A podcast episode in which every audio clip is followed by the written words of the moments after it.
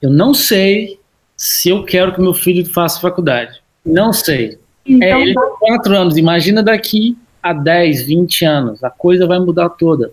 Mas, ó, conhecimento, seja sendo bom ou não, é conhecimento. E você filtra o que é bom estando com os melhores. Com os melhores eu aprendi que o simples funciona.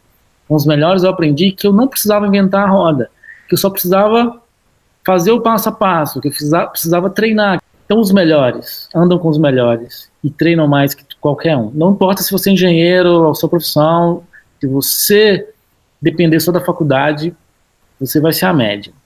Você vai ser o menos procurado, ou vai ficar desempregado, ou você simplesmente vai ter mais dificuldade de ter sucesso.